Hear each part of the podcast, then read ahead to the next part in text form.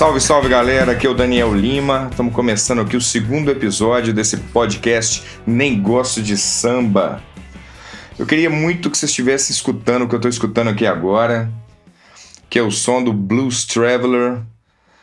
E eu voltei a escutar isso essa semana e decidi que esse seria o assunto do segundo episódio. E assim como eu fiz no primeiro episódio, vou deixar aqui para vocês, depois desse bate-papo, vocês vão poder curtir uma playlist que eu preparei que para poder mergulhar aí no mundo do Blues Traveler. Blues Traveler é uma banda que também fez a minha cabeça pra caramba durante muitos anos, assim como Counting Crows também fez.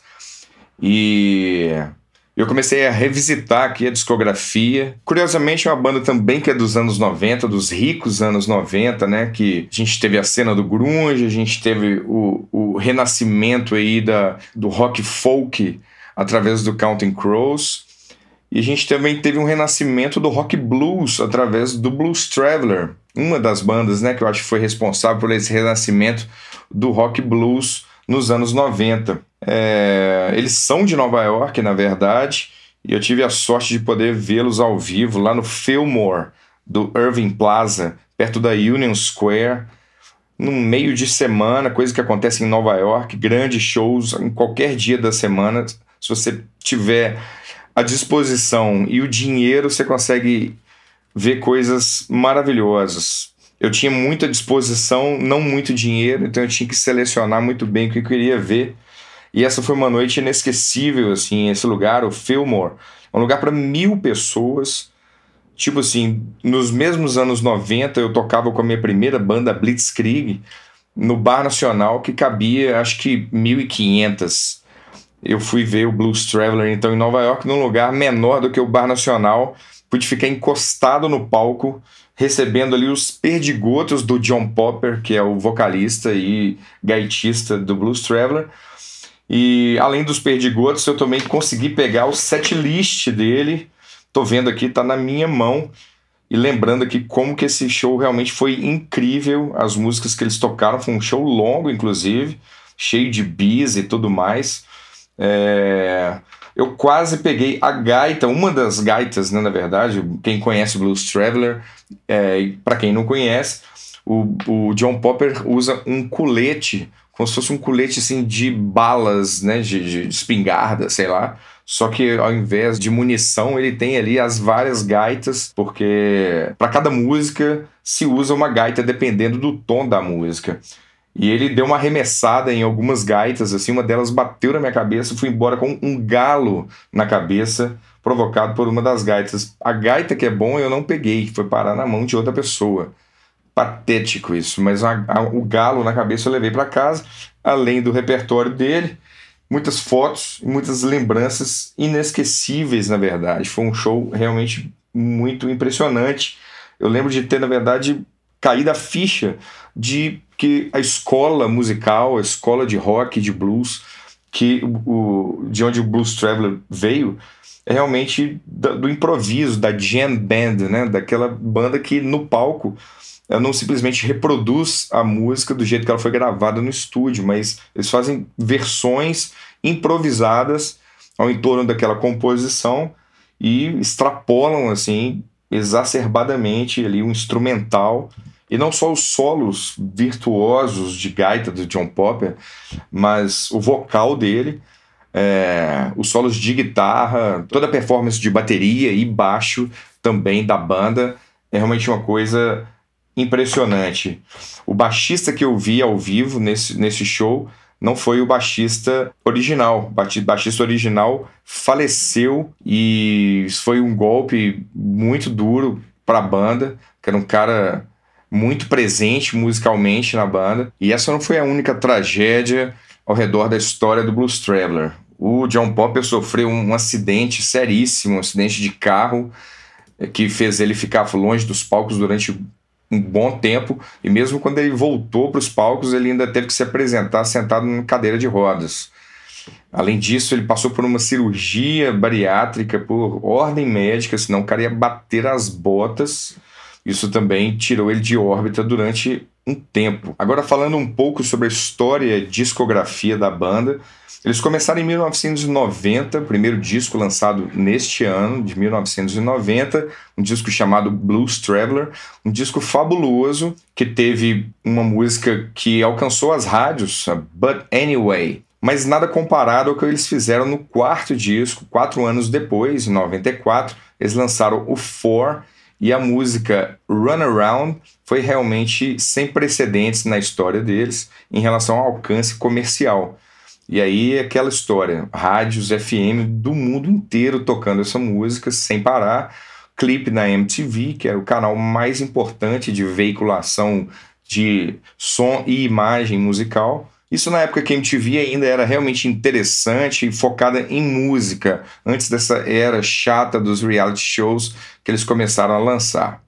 Mas enfim, depois do disco 4, que foi realmente esse grande sucesso, inclusive os desavisados acreditavam inclusive que era uma banda nova, que estava nascendo ali em 94 e que era uma banda de um hit só. Realmente essa Run Around foi o maior hit da banda, mas eles ainda conseguiram surfar nessa onda aí de reconhecimento da grande mídia num próximo álbum lançado depois do Four, que foi o Straight On Till Morning, um grande álbum também. Em 2000, John Popper fez uma participação especial na continuação do Blues Brothers. Isso provou que ele estava ali consolidado como uma das novas referências do rock blues, né? Nesse filme tiveram várias outras participações especiais, tanto de ícones das antigas do blues, quanto também outros artistas que estavam despontando ali, emergentes ali desse estilo. Depois disso, eu confesso que fiquei um tempo sem acompanhar de perto o que eles estavam fazendo. E só em 2009, vendo eles ao vivo, é que eu tive contato de novo e pude ver que eles estavam em pleno em pleno vapor, a todo vapor, e tocaram muitas coisas que eu não conhecia nesse show, aí eu fui correr atrás de pegar os discos que eu tinha perdido. A verdade é que mesmo estando fora do mainstream, a gente não tem mais uma MTV para poder ver esse tipo de banda mais toda hora. E as coisas mais recentes do Blues Travel não tocam mais na rádio, em qualquer rádio, pelo menos, né? principalmente no Brasil. Então, para a gente poder escutar isso, é só graças mesmo a esse mundo do streaming, que eu realmente abracei com muito gosto, uso o Spotify e isso me possibilita acompanhar de perto o trabalho de bandas que eu já conhecia. Mas mais importante que isso, sempre conhecer coisas diferentes e coisas novas e ficar bastante feliz de ver que, tipo assim, a música tem salvação, tem muita gente boa, muita gente nova fazendo som de muita qualidade. Para enriquecer esse nosso segundo episódio aqui, eu vou agora fazer uma chamada de Skype com um grande amigo, conhecedor de blues, que sabe algumas histórias bem interessantes sobre Blues Traveler então vamos chamar aqui Leonardo Kinge. Vamos lá. Então, sem mais delongas, estamos aqui mais uma vez. Não, para todos os efeitos é a primeira vez. Estamos aqui com meu amigo de longa data, Léo Kinge, homem do blues, gaitista, gaitista da Blues and Bones e de mais, de mais qual banda, Léo? Cara, não, hoje em dia é Blues and Bones mesmo. Tem uns projetos é, aí que estão né? tentando né? emplacar, mas é, o, eu sou, pertenço a Blues and Bones, assim, é, o meu, é o meu grande projeto de coração. Legal, legal. Então, só uma introdução mesmo aqui, além do, do que você faz atualmente em termos de blues e gaita. É, o Léo é grande amigo de vida mesmo, desde praticamente infância, e foi um dos primeiros caras que me mostraram o caminho do blues. É, eu já escutava alguma coisa de blues, mas com certeza foi o Léo que me aplicou as coisas mais casca grossa assim, do mundo bluseiro. E aí tô te chamando aqui hoje para a gente poder conversar sobre Blues Traveler, que é uma banda que não é de blues tradicional, mas que eu acho que é, popularizou, ajudou muito a popularizar né, o blues e, e a gaita no mundo, correto? Com toda certeza. E eu fico muito agradecido aí por ter levado você nessa direção aí do blues, assim, que é um, é um estilo tão, tão. Então, o, o, lance do Blues Traveler é um negócio interessante, né? E, e, é um, os gaitistas, assim, tem uma relação de amor e ódio, assim, com, com o John Popper, né? Que é o gaitista do, do Blues Traveler, porque assim é, a galera da gaita geralmente, a grande maioria assim, vai para o caminho do, do blues. Né? Então o pessoal vai se espelhar ali nos caras da década de 40, do pós-guerra ali, o Little Walter, é, Sonny Boy Williamson, esses caras mais clássicos assim que tem a linguagem da gaita deles é muito a, a linguagem do blues. Né? Então o pessoal que tem uma linha mais tradicional, assim, eles buscam o som daquela época. O cara vai buscar um microfone antigo, um amplificador antigo, o cara quer tirar aquele som ali. Nada contra. Né? Só que quando o Popper apareceu, assim, com, com o Blues Traveler e tal, ele alcançou um estrelato, assim, praticamente inédito, assim, entre os gaitistas, né? O cara chegou em posições aí da Billboard e que não é comum de gaitistas chegar, chegou com um som muito revolucionário, né? Assim, é, é, ele não chegou pelo blues, ele chegou mais pelo folk e pelo rock, né? É, um fraseado super, super rápido, né? Fazendo coisas rapidíssimas na gaita, assim, que pouca gente consegue fazer e trazendo uma linguagem toda nova, assim, é, tem a, a, coisa de usar efeito, né? Então ele ele foi desbravando por um caminho muito novo, né? Mas com muita técnica, né? Assim, acho que o bom do John Popper, né, é que ele, é, é, ele pode ter um estilo que pode não agradar o pessoal mais tradicional, mas ninguém questiona a habilidade técnica dele, né, que não é o que acontece, por exemplo, com o Bob Dylan, né, o Bob Dylan, é, é a, a, gente meio que, o pessoal também tem uma relação de amor e ódio, tem a galera que, que começou a tocar porque ouvia o Bob Dylan, né, e tem a galera que odeia, né, porque o cara tocava de qualquer jeito, então... É, técnica zero, né, ali é só coração mesmo, só só, vamos dizer assim, uma, estética tosca, né? Que era quase punk, né?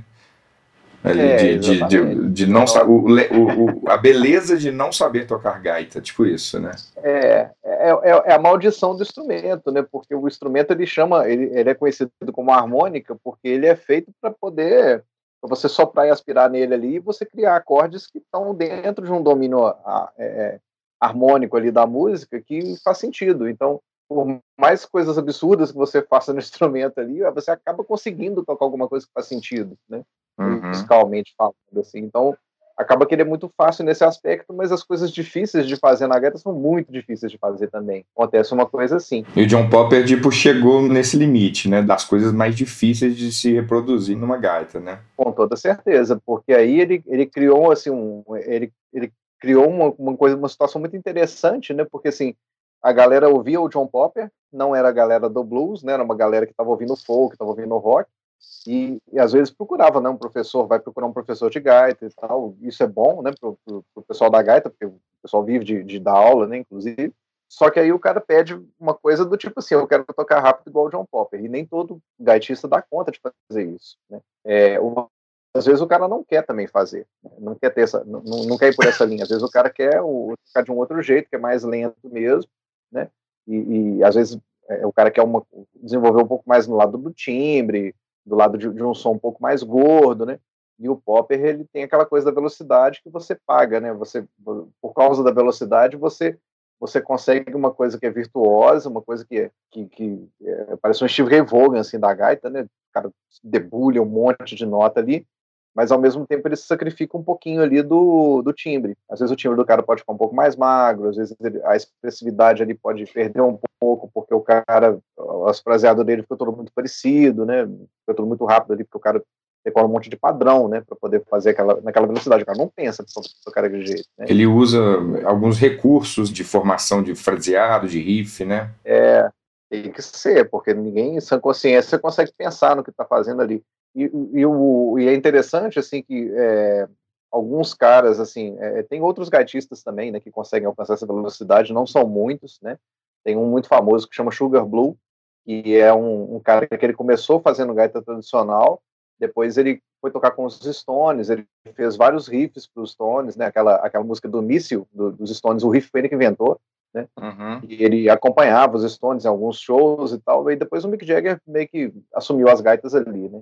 É, mas ele é um cara que depois, na década de 90, assim, o cara começou a soltar CDs, assim, que ele tocava absurdamente rápido, assim, John Popper para cima, né? Então, existem caras que, que não conta. A, a, mesmo no Brasil mesmo, tem um, um gaitista de Uberlândia, ou Uberaba, não lembro agora, mas o cara é o Bruno Castro, né, um gaitista que já morou aqui em Belo Horizonte uma época, hoje em dia está no Triângulo Mineiro. Ele começou influenciado por John Popper, ele começou tocando igual John Popper, na velocidade do John Popper, inclusive. Hoje em dia ele, ele já meio que diversificou mais né, a linguagem, assim, ele, ele não está mais nessa onda de ficar tocando rápido igual John Popper, embora ele consiga fazer se ele quiser, né? Mas ele desenvolveu para outros caminhos também, ele é endorser de, de uma fábrica de gaitas que se chama Seidel, um gaitista de primeira linha, excelente, inclusive, recomendo com força.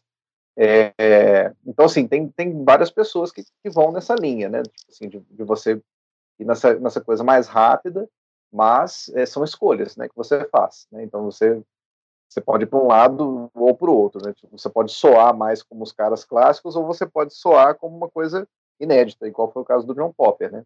Uhum. Então, ele, nesse aspecto é muito interessante porque o cara ajudou a abrir o leque, né, de, do som, né? Tipo assim, o pessoal não ficou mais só naquela questão do blues, assim, o cara puxou pro pop, puxou pro, pro rock, né? Pro folk, mesmo assim.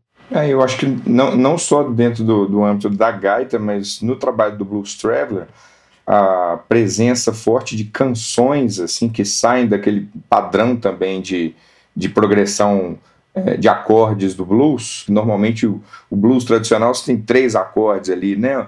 O 12 bar blues, né? É uma sequência ali de três acordes, né? Que vão progredindo, mas, mas não passa muito disso. Claro que tem muito blues que vai além disso e tal, mas no caso do, do blues rock tem muita canção, de formato de canção mais, mais rock, quase pop também, né? Que acho que, foi, acho que foi uma das coisas também que fez com que eles é, chegassem num público que não era um público de nicho de, de blues, né, de, de, e muito menos de música instrumental e tudo mais, né?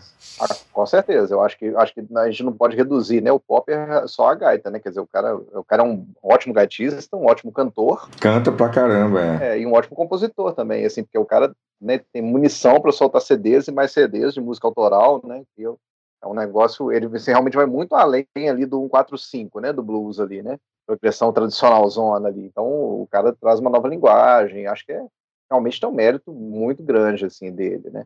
Sim. Mas é, é, é, uma, é uma relação de amor e ódio, assim, porque a galera que é mais tradicional, assim, o pessoal tende a não aceitar muito, assim. O pessoal do blues assim, não aceita muito o John Popper, assim. Tem um, um, um caso famoso, assim, que é muito interessante, que é de um teve um, uma masterclass, assim, do, de um, uns gaitistas mais fodas, assim, do, do, do métier, né, na década de, se não me engano, é, com um cara que é o, o, Howard Levy, né, que é tipo, é, ele é considerado, assim, tecnicamente o, o, cara mais top de todos hoje em dia, chamou a galera, assim, uma galera foda, assim, pra, pra na sala da casa dele, para conversar sobre técnicas avançadas e tal, e, curiosamente, o John Popper não estava. Eu acho que eles chamaram, chegaram a chamar o John Popper, alguém mencionou alguma coisa, mas o John Popper não quis ir, também não chamaram muito para ele também não, então...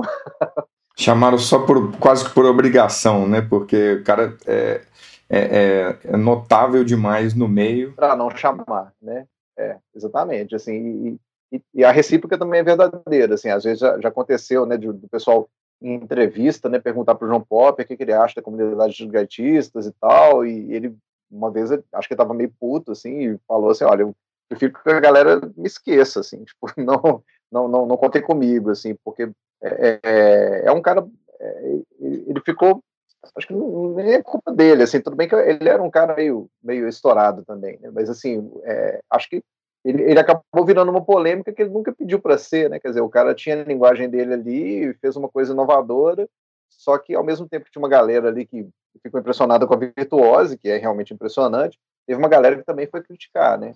E falar assim, pô, mas isso aí não é o que eu tô acostumado, né? Então, o blues tem muito disso, assim, o blues é, é, é uma comunidade muito conservadora, assim, o, mas o, o, pop é um cara, assim, inegavelmente, né, é um cara que um divisor de águas, assim, ele mudou né, a, a, linguagem, ofereceu um novo caminho aí para muita gente, né, é, e é muito legal, assim, pro, pro, pro rock como para música como um todo, né, porque a, na gaita, assim, a gente tem esse, esse estigma, né, do tipo assim, da gaita ser um brinquedo e tal, justamente por essa questão do Bob Dylan, né, tipo, o cara sopra qualquer coisa ali e sai uma coisa que está dentro do tom do que ele está tocando, né, uhum. então o pessoal não reconhece como instrumento mesmo, assim, não é um instrumento de orquestra, né, que a gente fala. Né? Porque o instrumento de orquestra, você chega na faculdade, você tem um, um professor de oboé, né? Mesmo que, uhum. sei lá, meia dúzia, qualquer um oboé, tem um professor de oboé, né? Agora, você não tem um professor de gaita, porque ele não é um instrumento orquestral, né? Então, uhum. a galera fica lá tentando provar o valor do instrumento, faz peça de música clássica com, com gaita e tal. Então, principalmente a diatônica, né? Principalmente a diatônica, né? Porque tem vários tipos de gaita, né? Você tem as gaitas orquestrais grandonas, você tem a cromática, que é a, é a gaita que o pessoal usa para tocar MPB, samba, a gaita do Gabriel Grossi, do Maurício Horn, do, do Stilsman, né? Que, o pessoal do jazz, assim.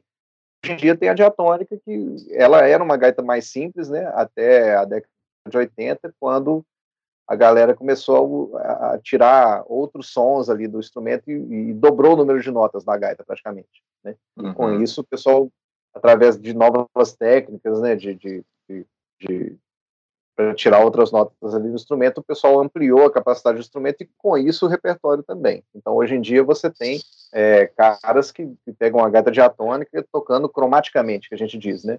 E tem muita coisa interessante assim que rola nesse nesse métier, assim, é um, é um negócio bem, bem legal, a galera estuda muito, é, e é um, uma característica dos tempos de hoje em dia, né, tipo assim, hoje em dia você tem uma galera mais nova, né, que, que fica boa mais rápido porque tem mais acesso à informação, né, então eles não ficam igual é, a gente na nossa época lá capengando para poder é, é, descobrir uma gravação ou, ou, conseguir uma transcrição de um solo, né, quer dizer, hoje em dia você tem muito material por aí, né, se você quiser ficar muito bom, muito rápido, muito novo, você fica, né? Então, isso é muito legal. Isso explica, então, por que a gente vê as crianças japonesas tocando melhor do que músicos de 50 anos.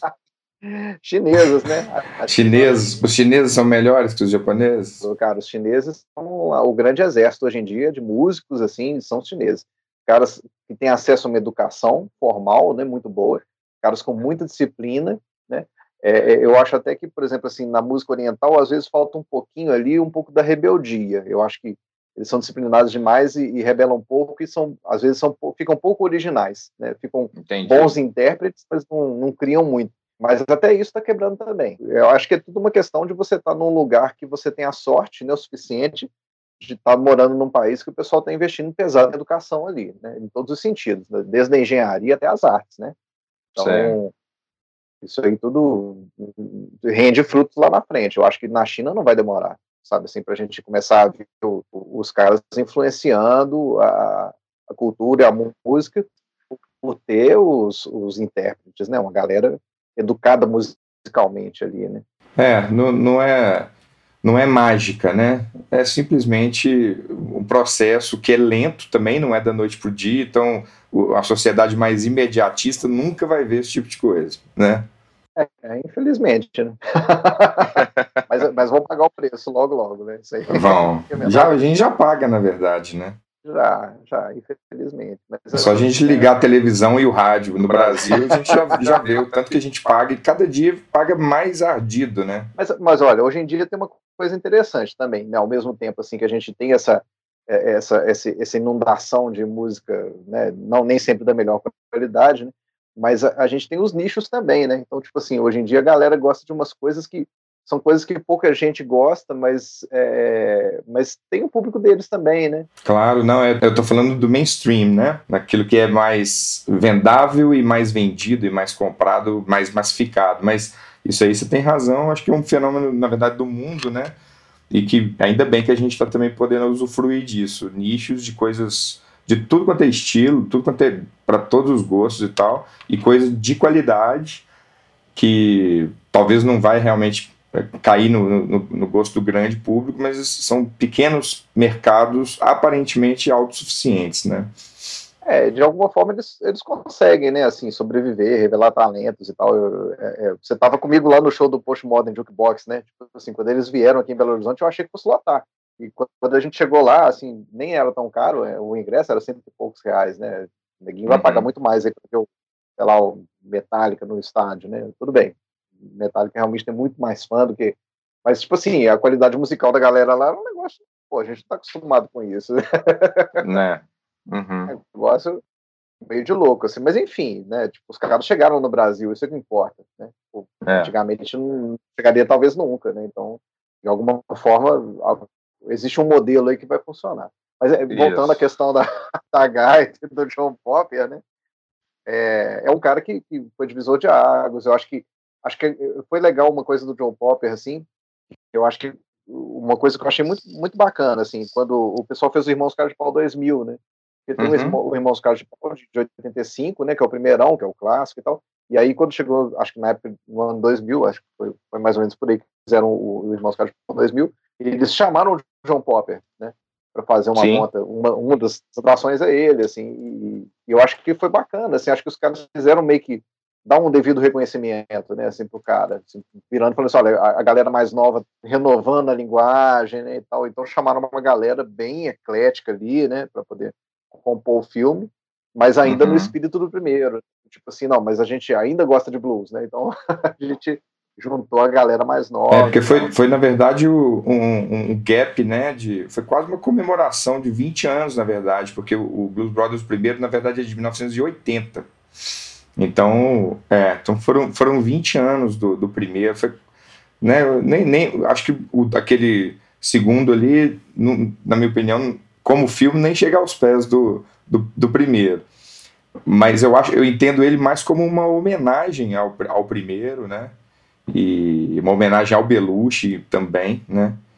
E, e uma chance também de trazer é, para o grande público o blues de novo, né? Com alguns artistas que não existiam em, em 80. É, e inclusive o blues assim andou meio que passando assim, um tempo, né? Depois da década, na década de 90 ele deu aquele boom, né? Aqui no Brasil, assim, surgiu um monte de banda, e depois deu uma pastada, né? Ficou uns, uns 10 anos aí pastando, e agora está ressurgindo, né? Está num momento interessante, acho que um momento bom, né? Acho que as pessoas têm que aproveitar e curtir, aproveitar esse momento, assim, para principalmente para ver os shows ao vivo, assim. Falando em ao vivo, para de repente a gente fechar aqui, é, você já me falou que que curte as, a, as gravações ao vivo do Blues Traveler. Hein? Na verdade, muita gente considera mesmo o Blues Traveler, quando eles começaram, meio que um retorno daquela onda é, meio Grateful Dead, assim, da jam band, né, da jam rock band, assim.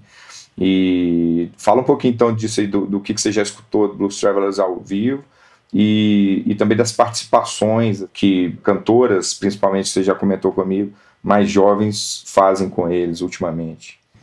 Isso, então, são duas coisas bem legais a gente falar. Uma, a primeira falando sobre discografia, né? Assim, eu não, não sou um cara que ouviu muita coisa de Blues Traveler, tá? É, eu sei que o, o, o, grande o sucesso dos caras foi o, o disco For, né, de 94, ganhou não sei quantos discos de platina, né, acho que foram seis, e o Acho que foram seis, não, eu tô olhando no Wikipedia aqui, eu tô fazendo de conta que não sei, mas sei. e o, o ao vivo deles de 96, que é o Live from the Fall. E esse disco é o que eu ouvi, assim, na verdade, mais, assim, que é um disco impressionante. Eu acho que discos ao vivo, especialmente, assim, de, de, de, de blues, de, de rock, essas coisas que são muito feeling, né? Eu acho que é sempre melhor ouvir ao vivo. Eu, eu prefiro sempre ouvir ao vivo, assim, esses discos. Uhum. Acho que pega uma energia que, que, que não tem no estúdio. E a outra dica aí do, do Blues Traveler que tem a ver com os novos talentos, né? Tipo, é, o Blues Traveler ele, ele meio que ajudou a subir, a, a, levantar alguns talentos assim mais recentes do blues. Então, é, é, tem uma guitarrista americana que ela deve estar na faixa dos 20 e poucos anos de idade agora, que se chama Sadie Johnson. É, essa menina é sensacional, super talentosa, andou tocando com, o Blues Traveler uma época aí, é muito grata ao, ao, ao, ao Popper por causa disso. Tem um gaitista muito novo também, um moleque, acho que chama LD Miller, que tem um vídeo no YouTube do, do, do John Popper com o Miller, os dois duelando no palco, no meio de um show. Eles trazem a galera, trazem um público abaixo, assim, é um negócio impressionante, assim, a galera delira nos dois duelando, é um negócio sensacional também de ver. E puxando ainda a sardinha aí na questão da Sadie Johnson, eu queria falar assim que é, hoje em dia está rolando um movimento assim bacana no blues de, de, renovação puxado pelas mulheres do blues, porque a mulher antigamente no blues era só cantar e tocar piano, né?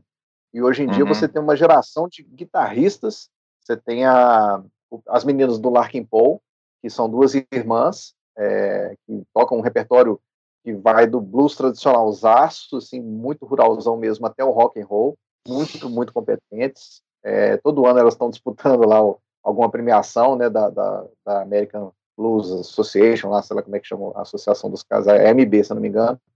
Tem a Samantha Fish, tem a Beth Hart, que não é guitarrista, né, é pianista, mas é cantora também.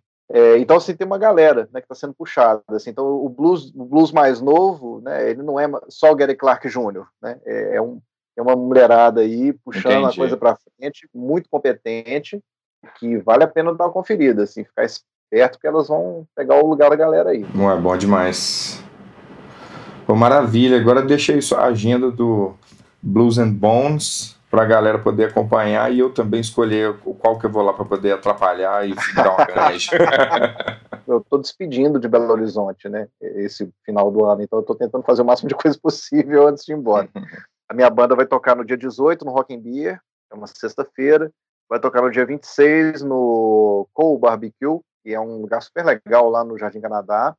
Uhum. E vai tocar no dia 2 de novembro no Shopperhead Garage, que é a casa do Jairo, né? Que é, é o meu lugar favorito de Belo Horizonte, na verdade, é o Shopperhead Garage, assim, de longe. Mas lá é muito bacana mesmo. Pô, beleza então, Léo, valeu demais. Daqui uns dias esse, esse nosso falatório estará no ar para aqueles malucos que quiserem escutar sobre Blues Traveler e muito mais. É, bons shows aí com Blues and Bones, bons ventos aí te levem para São Paulo. E a gente se vê em breve. Obrigadão. Beleza torcendo aí para rolar o mais cedo possível. Bacana. Grande abraço. Falou. Tá aí, galera. Espero que vocês tenham curtido. A gente falou pra caramba, mas acho que foi muito bacana. Foi muito divertido conversar com o Léo. Vou falar um pouquinho agora então sobre a playlist que eu preparei para vocês mergulharem aí no trabalho do Blues Traveler. Coloquei também em ordem cronológica, assim como eu fiz pro Counting Crows. Coloquei duas faixas do primeiro álbum do álbum Blues Traveler, são elas But Anyway e Alone. Do segundo álbum, Travelers and Thieves, que é um álbum bem quebradeira, mas que tem também algumas baladas, eu coloquei três faixas. São elas Ivory Tusk, Sweet Pain e All in the Groove, que eu estou inclusive escutando ela aqui agora, nesse segundo, que é bem quebradeira. O quarto álbum eu coloquei apenas uma, não é, do, não é o meu álbum favorito, não. E eu coloquei a faixa Love and Greed. Bom, do Four, que com certeza é o álbum que eu mais escutei da carreira deles, eu coloquei quatro. A Runaround, que é o hit mundial. Uh, Look Around, que é uma música maravilhosa, um dos, solo, um dos solos de guitarra mais bonitos realmente que eu acho que já fizeram na história. Eu, tipo, choro toda vez que eu escuto esse solo de guitarra e quando eu escutei isso ao vivo, foi um trem muito sério. É... Crash and Burn, que é uma quebradeira com muito improviso, isso ao vivo foi um trem fabuloso. Inclusive, minha primeira banda, Blitzkrieg, a gente tentava tocar essa música pra caramba e o melhor que a gente pôde fazer, na verdade, foi fazer a nossa própria música que se chama. Como é que ela chamava mesmo? Surfista Mineiro as músicas eram portuguesas, a maioria delas, do, do único disco autoral dessa primeira banda minha. Um dia eu vou tentar colocar isso aqui para vocês curtirem ou não. É, e também uma outra balada do Four que se chama Just Wait. Do quinto álbum, Straight On Till Morning, você vai ter aí Carolina Blues. Do álbum Bridge, a faixa Back in the Day do álbum bastante legal chamado Truth Be Told, eu coloquei a música The One. Uh, tem um outro álbum que é de 2008, North Hollywood Shootout. Eu coloquei duas faixas que eu gosto muito, The Beacons e The Queen of Sarajevo. Um disco muito bacana mesmo, que é de 2012, chama Susie Cracks the Whip. Eu coloquei I Wanna Go. Tem muita música legal mesmo nesse, nesse disco, vale a pena conhecer. Depois, uh, Hurry Up and Hang Around, esse álbum, eu coloquei She Becomes My Way. E finalmente eu coloquei aqui uma música de minha autoria do último álbum, do álbum Another Place I Can Go, que é uma música que eu toquei gaita.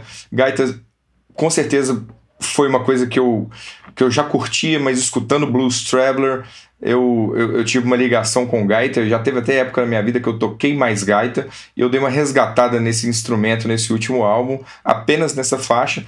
Claro que eu não faço nem um dedinho do, do pé do, do que o John Popper faz com o gaita, mas é, eu quis colocar aí como uma curiosidade, que com certeza é uma influência minha forte aí. Beleza? Vou, vou ficando por aqui então, espero que vocês tenham curtido esse papo sobre rock, blues e muito mais. E a gente se vê no próximo episódio. Um abraço, até!